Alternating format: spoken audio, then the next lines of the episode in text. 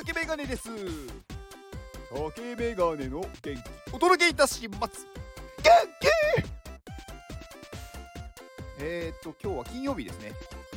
はい。まあだからなんてことはないんですが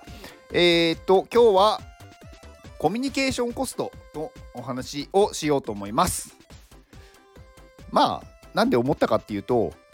まあ結構うん、コミュニケーションコストってまあ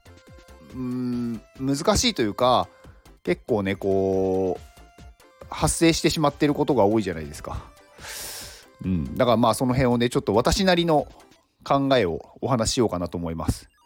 まあコミュニケーションコストって何かっていうと、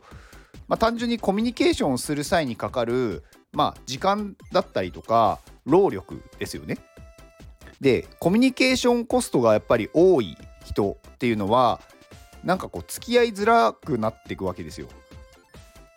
まあ当然ね無駄な時間を取られるとかなんかこっちがいろいろ考えなきゃいけないっていうのが出てきちゃうんで、うん、だからできるだけ相手の相手に対してそのねコミュニケーションコストは少ない方がいいと思います。であのー、お一番多分ねこれ多いのは何か相手に聞きたい時に「どうしますか?」とか「どうですか?」とか「うんどう思いますか?」っていうふうに聞くことが多いと思うんですけどこれって相手は答えるのが大変なんですよね。なんかそのそのことに対して考えてなかった場合にまず一から考えなきゃいけないし相手に対してなんだろう変なことを言っちゃいけないなってもやっぱり思っちゃうだろうしだからうんすごく時間が取られるわけですよ。まあ、あとはそれに対してどういう回答がしてほしいのかっていうのもわからないじゃないですか。なんかそれに単純にこう答えを出してほしいのかそれともそれに対するアドバイスが欲しいのかだからそこに関してもねどうしますかって聞くのってすごくあのー、相手に対して負担が大きいのであんまりしない方がいいと思ってます。でじゃあどうやって聞いたらいいのかっていうと、まあ、何かね A と B っていう選択肢があってその中からえ、まあ、選ばなきゃいけないっていう状況の時にあの例えば私は A がいいと思いますこういう理由だからですであのー、まあどっちがいいですかって聞くんだったら A とか B とか答えられるじゃないですか。あとはそのクローズドクエスチョンっていうはいかいいえで答えられるようにする。これをやってもいいですか？って聞けばはいかいいえで済むじゃないですか？だからそういうどうしますかって言っちゃうとあの答えがこう増えてしまうというか答えをねなるべく少なくしてあげる方が相手としては負担が少ないからそういうふうに質問をしてあげるのがいいと思います。で私はなんかそういうところもさらにもっと効率よくできないかなって考えるんですよ。で私の場合は A か B を選ぶ場合に私は A がいいと思います。まあ理由はこうです。でもし違うんだったら連絡ください。なければ返信不要ですって言えば B だった場合は返信が来るんですけど A だった場合は返信もしなくていいんですよね。だからそうすると余計な労力を何も使わなくて済むじゃないですか相手は。だからいかに相手の負担を減らせるかっていうのがすごく大事だと思ってます。うん結構ねこれをあんまり気づいてないというかあんまりね相手に対して考えてない人って細かく説明することがいいことだって思っちゃうところがあってだから長々とこれはこういう理由でこうだからこうなってしまうんでとかでこれをこうするとこういうことが起こるんで私はこうしました。で長々と話す人ってもうなんか話が入ってこなくなるんですよね。え最初何言ってたっけみたいな。だから回答は早い方がいいです。回答は早いっていうか答えは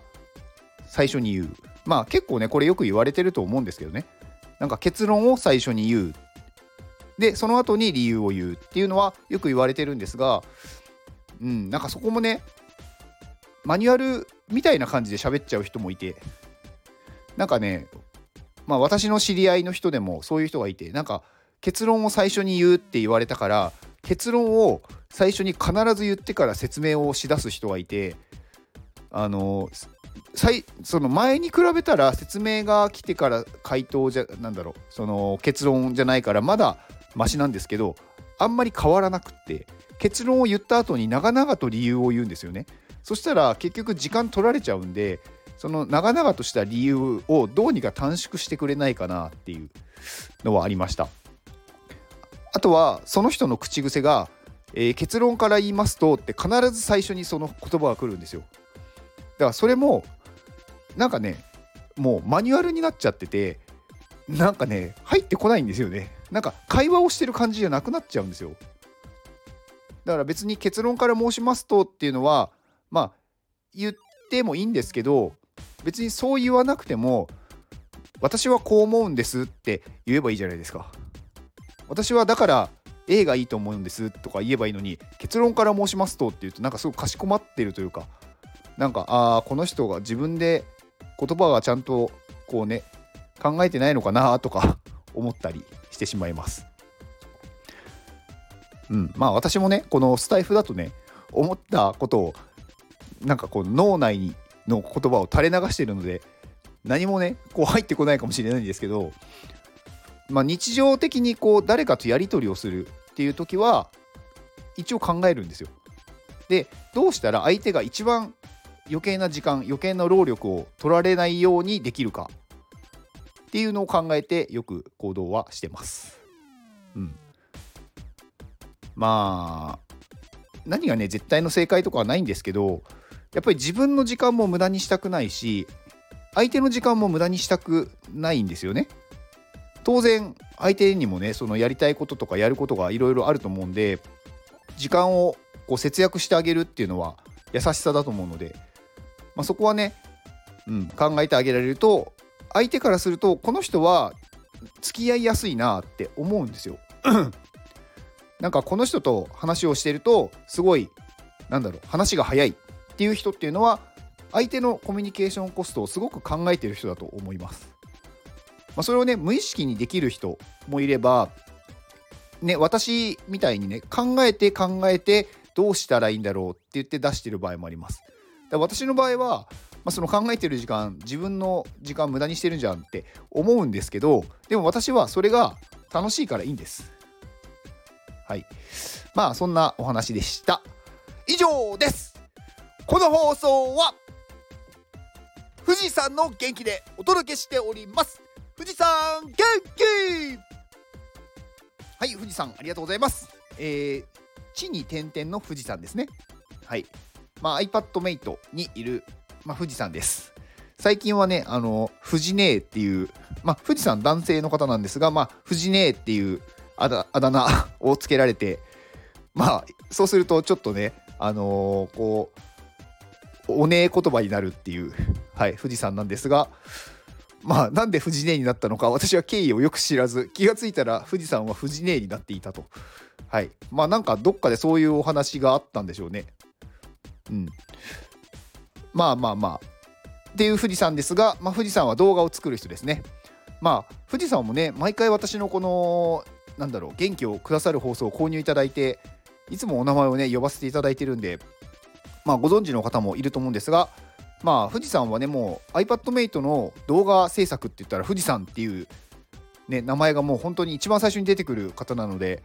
本当にスーパー動画クリエイターの方ですね。はい。